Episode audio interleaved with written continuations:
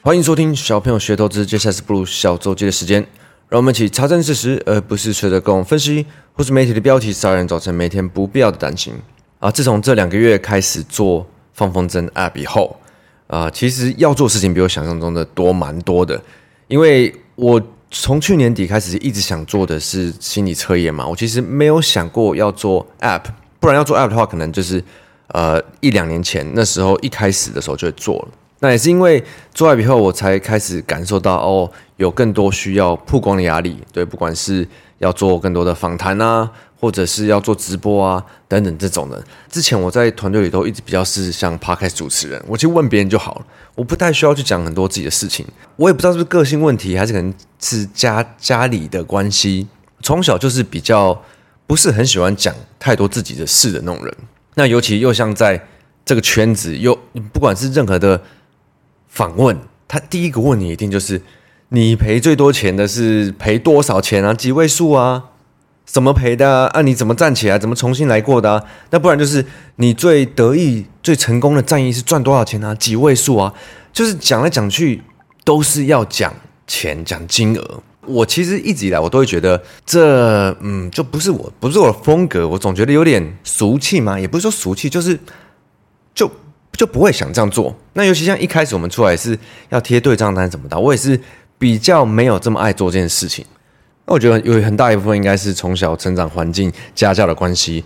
就我们家就是一直都很低调，尤其是呃从小教育就是你觉得你跟我自己过得越好的时候，其实你越不需要让别人知道。所以这周有个人物访谈的拍摄，他就有问我说：“那你想聊什么？如果你不想聊这些。”大家都聊的话题，对，因为这些，呃，我赔多少钱，然后又重新站起来，我觉得这个是很有点听到腻的话题嘛，就是大家大家都在讲，大家都是我破产过几次再站起来。后来呢，我决定要分享的还是回到认识自己跟选择上。我觉得啊，人的一辈子里，其实就是在各种不同的选择中认识自己。对，你从求学的时候到求职，到工作，到投资，到选老婆、选老公、选男女朋友，其实你都是在做着不同的选择。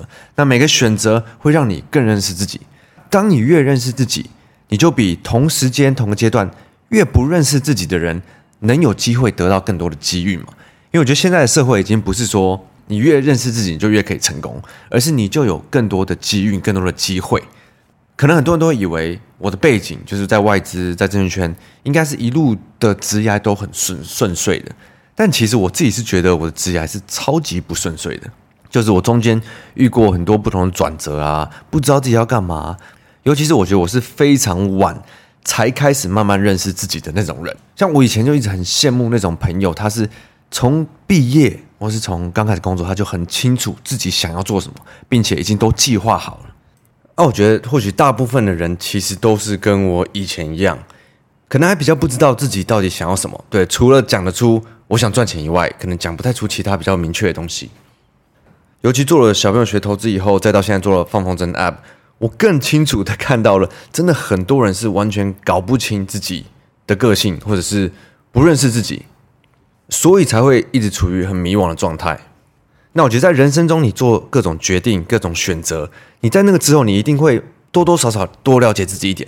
但在投资市场，你做各种选择以后，其实我觉得大部分人还是无法从中了解自己可能比较适合什么事情，所以一定要有有一个东西，例如说有一个工具帮他们给一个规范。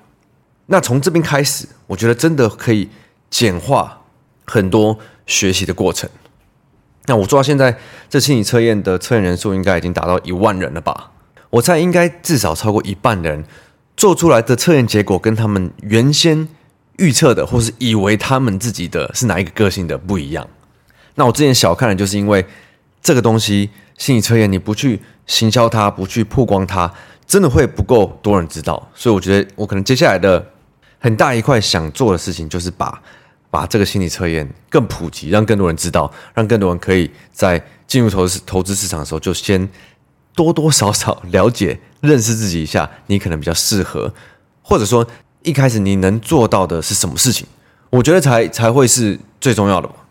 那我们进入这周市场的话题吧。这周最多人讨论的，也是我被问到最多次的，一定就是呃，AI 结束了吗？那我其实一直都觉得这种问题真的超难回答的，因为你不管怎么回答，你都有机会害别人赔到钱。因为通常会这样问的人啊，八成都是他们有，呃，八成都是因为他们套牢。因为如果没有的人，他不会这样问你。如果知道自己在干嘛的人，他知道什么时候该卖，他知道什么时候该做什么事，他应该也不会问你，除非就是可能是好朋友，他聊天，他想要看你怎么看。那我觉得，与其我们讲他结束了没，对你，你不管讲有没有结束，他接下来几天的反应都不是任何人可以预测到的嘛。那我自己其实从呃六月六月底吧，可能还没六月底哦，我记得我在周记我就一直陆续在讲，呃，我觉得涨到有点怕。对，我我可能还到七月多都还有这样讲，然后到前几周我也没有这样讲了，因为好像已经开始涨到一直涨一直涨是应该的。那反正我觉得你只要警觉性大概很高，你随时知道今这周的这种程度的回档随时都要来的时候，其实我觉得你应该早就做好你的应变的准备了嘛。不管你是要先卖一趟，先卖一半，还是全砍掉，还是跌下来接。如果你早就预测它回档的时候是这样回的时候，我觉得你应该大概都会有一个想法，并且就看是怎么执行而已嘛。那与其说很多人都很爱炒嘛，市场最爱炒啦，到底是要看基本面，还是要看技术面，还是看筹码面好呢？还是听内线？对，各种永远都炒不完的门派。那因为都是不同的角度嘛，你用不同的角度看同一件事情，永远都没有一个讨论的结果。但我觉得有件事情应该是每一个门派。都应该可以接受，每一个人进投资市场，我觉得都应该要要优先去理解的是市场的行为模式。举例来说，呃，例如市场在反映的是预期嘛，投资市场永远都不是反映未来，因为没人知道未来，所以它在反映的是大家对未来的预期嘛。那这个其实光是这一件这一句，就很多人把这件事情完全搞错了嘛。再来呢，是市场永远是。超涨、超跌，永远都是哦。涨的时候一定超涨，跌的时候一定超跌。所以当它在超涨的时候，它要拉回或者是被卖下来的那个幅度，常常就会跟它超涨的时候的那个程度差不多嘛。然后呢，呃，市场上的新闻跟分析，其实都是跟着价格的涨跌在说话的嘛。因为你不跟着同一边讲，你就不会。有流量，你就不会被大家看到。我刚举的三个例子，其实就是我们周记一直在拿出来讲的东西嘛。那如果你知道这些行为模式，我觉得其实就是可以起到一个保护作用嘛。你就知道说啊，发生这周的拉回这种事情是正常的。那如果涨很多以后的拉回是很剧烈的，也是正常的。那你应该要做出什么反应去反映它呢？如果你不小心买的很高，那你可能是不是应该要先？先跑一趟，因为你不知道它可能回多久，呃，回多深。对，就算是市场现在普遍认为 AI 绝对还没结束，因为它还是很初期嘛。可是股价涨多永远都是最大的利空嘛。现在呃，大赚的人，大赚的大户很多了，那车上有一大堆散户，筹码肯定又很乱。那他要多回多少？我觉得这真的说不准呢。尤其这周我们已经陆续看到有可能有。断头潮，对，不管是融资、股期，其实你跌了两三根跌停，这些断头潮都有可能就马上出来了。那就算市场里的大钱想要开始承接，其实我觉得它可能或许要一些沉淀的时间嘛。所以像前面提到的，诶，如果你认识自己的市场人格，你有自己的规范的话，你就比较不容易在这边去做出一些。可能比较激动，或者是不适合自己的选择。就如果像是我讲的，你是打工型的、上班族型的交易者的话，你一定会等到这些 AI 股下一次再出现你的买进的样子的时候，你才会去考虑它嘛。这种时候你就不会去乱乱接刀啊，或者是做一些可能你也别说不适合自己，可是你现在的能力范围内比较做不到的那种操作，那就更别说呃有一些阿猫阿狗的题材。我觉得当主流开始休息的时候，真的更多阿猫阿狗题材跑出来，像这周最夯的超导体嘛，我我脑中一直想到是超导呼，超导呼光是我看新闻就写什么超导体四杰啊、超导体三雄，就是一些做金属相关的公司，就只要有碰到金属相关的公司都可以涨。我我真的觉得很厉害，因为市场里很多交易派的愿意去交易这些东西，他们的联想力也很强。但可能就是散户嘛，因为散户永远不知道怎么分辨到底是真题材还是假题材。那现今年跑出来的很多阿猫阿狗题材，我觉得真的都比以前还更短了。以前以前有时候可能还可以跑个一两周，现在很多都是一天两天两三天就直接直接给你反转死亡。像前阵子的冷气股嘛，不是什么圣婴现象吗？啊，现在反正全球暖化不嘛，每年都圣婴现象，冷气股给你跑个一两天就结束了。这个超导体也跑了几天了，也不知道随时何时会结束。但偏偏在投资市场，它就是永远都会存在的。因为你想想看嘛，如果你今天是大户，或者是你是交易端的，你只要把价钱做起来，都一定会有散户来接，你都一定出得掉。那你怎么会不做呢？对不对？何乐而不为呢？所以我觉得，如果是一般的投资人，其实你多花一点点心思，或者是多花一些正常的逻辑，你就很容易去判断这些题材到底是。绝对不可能真的，或者是啊，蛮大几率会是嘛？那我觉得小朋友学投资主轴也非常常在提到你怎么去判断这些事情。但当然，如果你是一个自认为手脚非常快，那你又是一个很强的交易者，那你八成不会再听我们的节目嘛？但如果你是的话，当然我觉得去做这些事情能能制造一点刺激，能捞到点钱也是可以啊。但如果今天你没有办法做到，一两天、两三天的买卖的这种频繁的行为，真的不要去看这些东西，因我觉得十玩九输啦。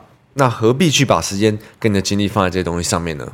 很多阿猫阿狗的这种题材，我们都很喜欢叫它叫烂盘概念股。就盘越烂，主流越烂的时候，它好像越强，对，越有资金去嘛。但只要主流一回神，他们就直接再见，原地死亡。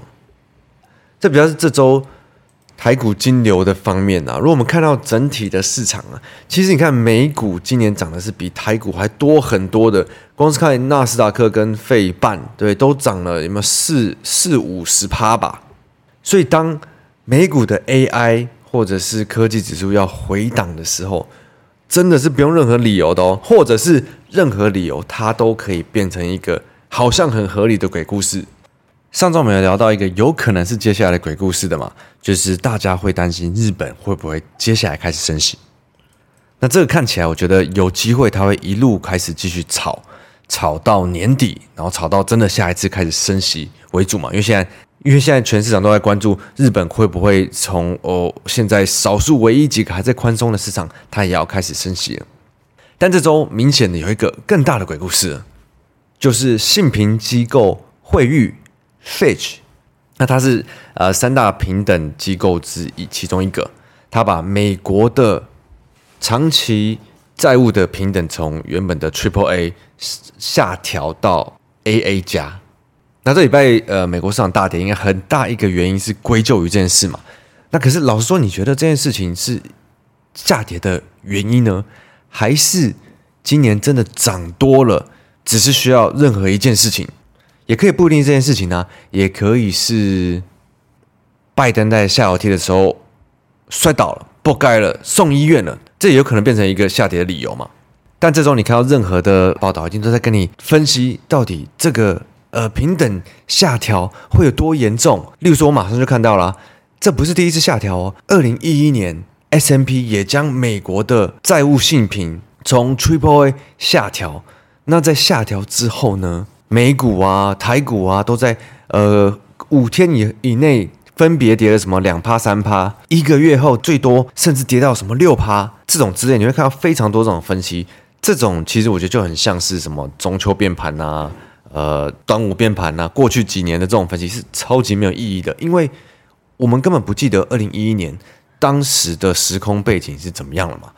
二零一一年当时下调那个时候，美股有像今年一样上涨了。四十趴、五十趴吗？所以基本上拿过去的这种数据出来比较的话，基本参考度是绝对是零啊。但不过我们还是要了解一下，诶，为什么三大信评之一要下做下调这个举动嘛？那这个应该是大居哥的拿手领域啦。如果呃你们有空可以回去听一下大居哥的那三集，他在讲债券的。那这种性平的债券就是做债券的人的那个领域的事情啊，所以你要说真的跟股票的挂钩有这么多的话，我是也觉得还好，反正就是一个涨多要下跌的鬼故事。那它也可以是别的事，只是刚好现在是这件事嘛，搞不好下礼拜、下下周又是另一件事情。会下调的其中一个很大理由就是他他们觉得美国的债务的问题在这几年来一直反复出现。这个债务上限的僵局嘛，我们不是每年都要至少个一两次，呃，市场在下跌的鬼故事嘛，就是美国债务上限将到什么时候到期？如果在这个时候还没有讨论出结果的话，就会造成非常严重的下场。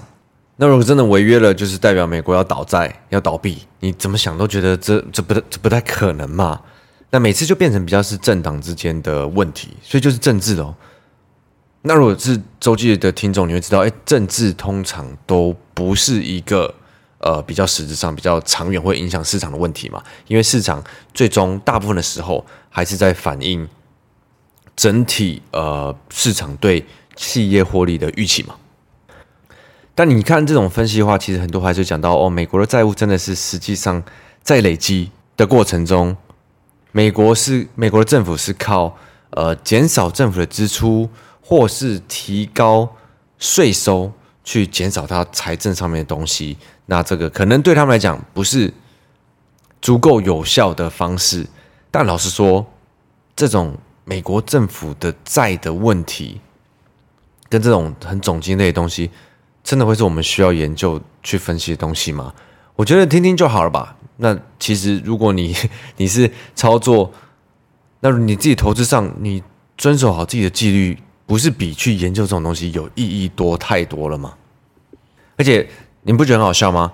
今年记得第一季、第二季市场一直涨，然后各个经济家、分析师都跟你说今年要衰退啊，经济会不好啊，呃，美国银行要倒闭啊，什么等等的。到最近已经变成哦，而且很近，可能这一周、这两周变成市场涨不太动了，市场可能要开始跌了。看起来也要开始跌了，但是同时间是这些分析师啊、经济学家，呃，很多在认错嘛，说经济可能不会衰退啦，会软着陆啊。现在就业市场很强啊，所以经济没有想象中弱啊。又或者是上礼拜我最失望的这威尔森，威尔森哥没有 guts 认错了，说他看错了，美国现在上涨是合理的，诶，反而。市场涨不动的时候，这些人全部都认错了。市场之前一直涨的时候，这些人一直在看空。所以你不觉得这个对比其实回去看的话，还蛮明显的吗？我自己是会觉得，现在最大的利空，尤其是美国的科技指数，就是涨多了。涨多了拉回，它不需要任何理由，或者是任何事情都可以变成理由。它可以是性平下调，它可以是拜登老年痴呆，或者是。我不知道，呃，LeBron James 要退休了，任何的理由，我觉得都有可能。那如果你的剧本里已经有，哎，市场在这边可能有拉回的准备，你就自己做好应变就好了。我觉得根本没什么好多讨论的东西，只是金融圈媒体这是他们的工作，他们需要找东西出来讨论，并且分析，让他们维持他们的流量、他们的能见度。那这就是不同的不同的需求嘛。那、我相信是，我相信我们小朋友学投资听众应该大部分都已经很看得懂这个手法了。好了，我来回一个五星评论好了，这个是 from Tom 九零五，推荐大家有机会多多重听前面的内容。个人心得，经过长期的节目训练，每次回头听到前面集数阐述观念的时候，会发现每次听都有不同的感觉。在观念还有逻辑想通的时候，就会发现原来自己得到的答案也是差不多的。因为大家都是逻辑正常的人啊、谢谢三位小朋友教学，我才能在去年活下来，并且更加成熟。诶，我觉得真的是这样诶，因为我们也是因为最近小编想要叫我们做第一季复刻版的部分，所以我们才开始又回去呃拉一些以前第一季集数的重点。我才发觉真的是我们第一季讲的东西，原本那时候我就想说，我不想要讲市场。因为那个时效性太重了。如果我们那时候在讲二零二零年的当天当周的事情，我现在回去看，其实参考性真的不大。但我们第一季讲的全部都是观念性的东西，它是没有时效性的，而且我觉得是也没有区域性、地区性的。就是你只要在投资市场，这些观念都是互通的，不止在台股、美股、日股，一定都是一样的。就像以前我们呃在外外资的时候看市场的方式，其实都是一样，就只是公司不一样而已。那像呃目前我们呃复刻也做了，才做了前两集的。不过你看，我们讲目标价的方式，跟在生活中找名牌的方式，从二零二零讲讲的到这三年来，其实用的方式跟观念它都是完全通的。你用一样的生活方式，可以找到一样今年的主流。你用看目标价的方法，对，看到今年，你再看到接下来的以后，其实方向方式都是一样的。所以其实基本上你观念一通，那我觉得很多东西。在不同的事情发生中，它也是会会让你知道要去怎么想这些事情，好吗？那就呃，祝大家周末愉快，Happy Weekend！我是布鲁，我们下周见，拜拜。